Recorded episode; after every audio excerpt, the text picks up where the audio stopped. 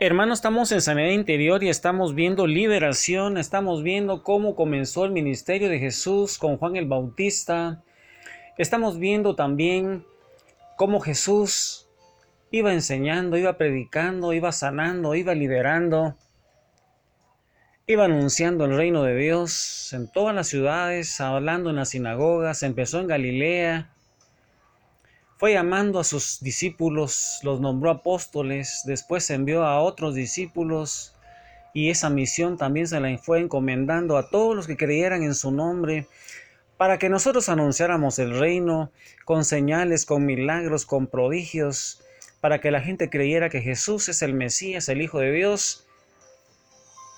Yo no sé, hermanos, hiciste una reflexión acerca de ese texto donde Jesús se paraba frente a ti y te decía a ti y a mí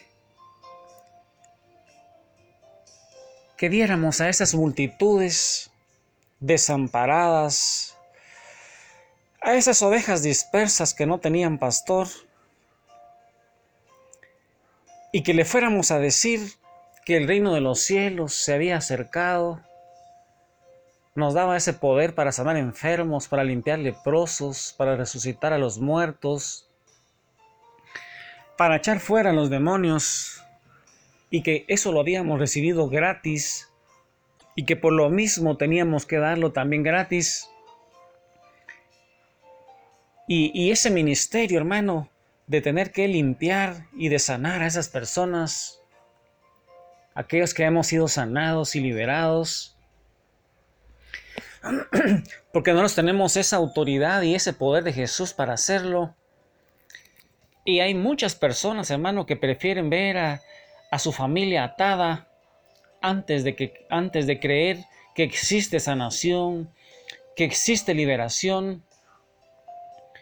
Y lo van haciendo porque no quieren cambiar sus tradiciones, sus enseñanzas de hombres, y no están dispuestos a exponerse a la persecución por hablar, hermano, de liberación, de sanación. Y yo te invito hoy, hermano, a que prediquemos el Evangelio del Reino para que el pueblo de Dios sea libre, hermano, para que las personas conozcan a Jesús, un Jesús victorioso, un Jesús bueno, un Jesús compasivo, un Jesús que viene a anunciar buenas noticias, que viene a anunciar la liberación de su pueblo, que viene a darnos, hermano, sanidad, nuestro corazón quebrantado, viene a liberarnos de las diferentes cárceles en que estamos, que viene a quitarnos la opresión, hermano. Esa es la misión de Jesús, hermanos. San Lucas 4, 18, 19. Revisa, hermanos, los textos y créelo, solo acepta, hermano, que eso es verdad. Jesús ya vino, que Jesús ha cargado con nuestras enfermedades, con nuestros dolores, nuestras dolencias, nuestras enfermedades en la cruz del Calvario y por sus llagas hemos sido sanados y nos ha enviado a nosotros a predicar el Evangelio, hermano, nos ha, nos ha mandado a que prediquemos, que enseñemos, que liberemos, que sanemos.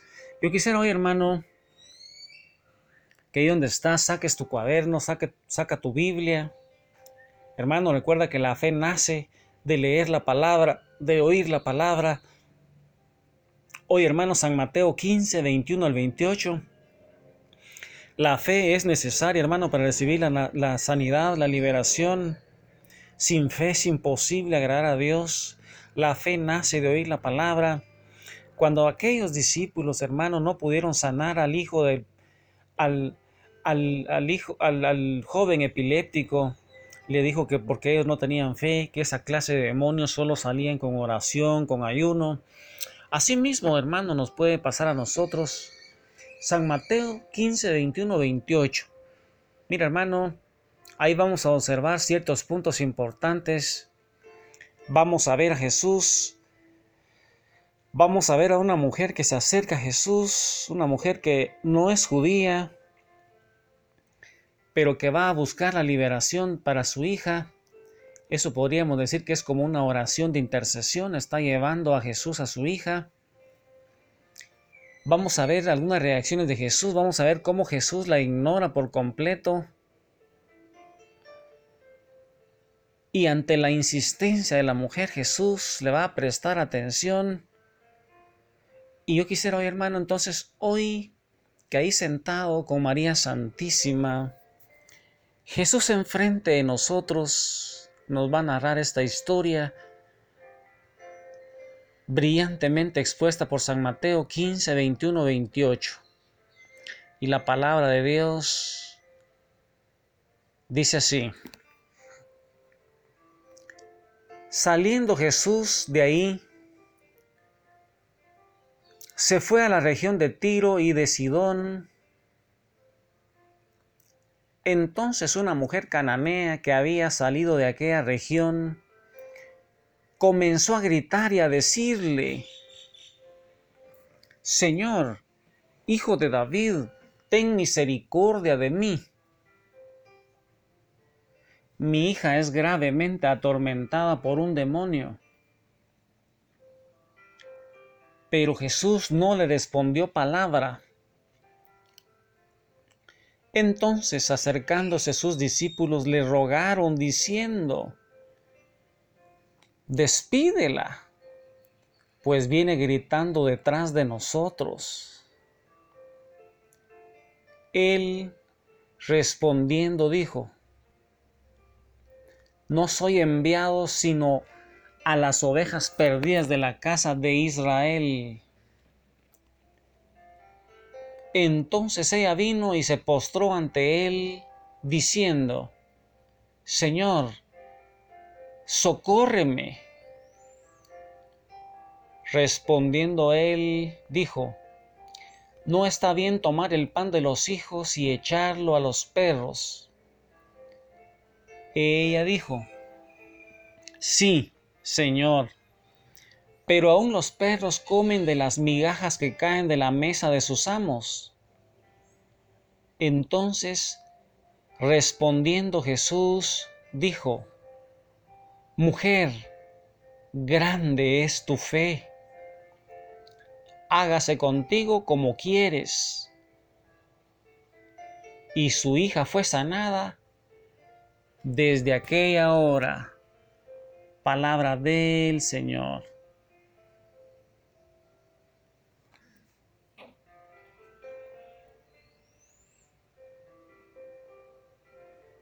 Hermano, Jesús nos enseña algo extraordinario acerca de, la liberación y nos dice que la liberación es la, dieta diaria de los creyentes, es el pan de los hijos, hermano. Mira, la liberación es la dieta diaria de los creyentes, hermano, es el pan de los hijos. El pan no es algo que solamente es consumido en ocasiones especiales, como lo es, hermano, por ejemplo, el salmón. Jesús da a entender que el ministerio que la hija de la mujer necesitaba es la dieta diaria de los hijos, que en este caso, hermano, es la liberación el pan era parte de la dieta diaria de una familia en Israel. En ese tiempo de Jesús el pan, hermano, era parte de la dieta diaria. Y con esto, lo que Jesús está, nos está dando a entender, hermano, es que el ministerio de la liberación es básico, es esencial en la dieta espiritual de los hijos de Dios. Jesús también dijo que no estaba bien dar este ministerio en particular a los perros, y ahí se refería a los que no eran judíos. Algunas veces hay creyentes que creen que la liberación solamente es para, los, para las personas que no conocen a Jesús, para aquellas personas incrédulas. Pero hermano, yo te traigo noticias.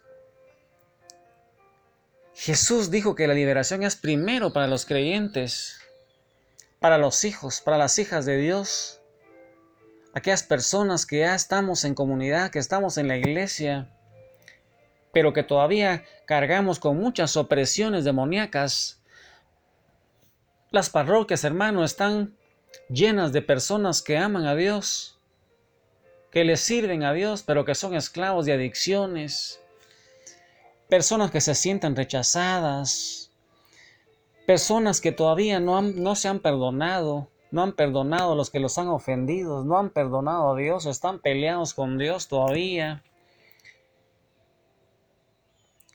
Estas personas no entienden por qué, después de haber después de un retiro de evangelización, después de haber entrado a comunidades, todavía se van sintiendo mal por cosas del pasado.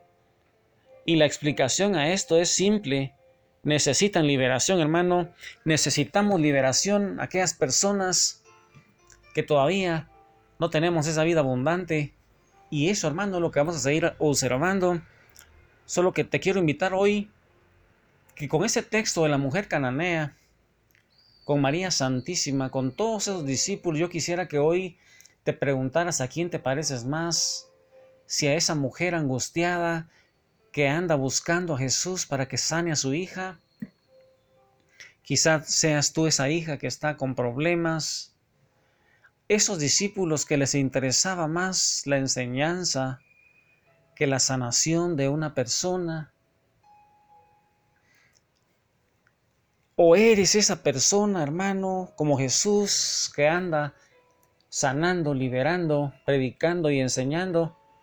Y con eso en mente, hermano, y pensando que también los creyentes necesitamos primero la liberación, con una interrogante, quiero que reflexiones, ¿puede entonces un creyente ser o estar poseído por un demonio? ¿Crees tú, hermano, eso? con lo que hemos estado observando, ¿crees tu hermano que hay personas que pueden o están poseídas por un demonio siendo creyentes? Que el Señor te bendiga, hermano. Ahí con María Santísima, así rezando el rosario, meditando las escrituras al lado de Jesús. Que el Señor te bendiga. Amén. Aleluya.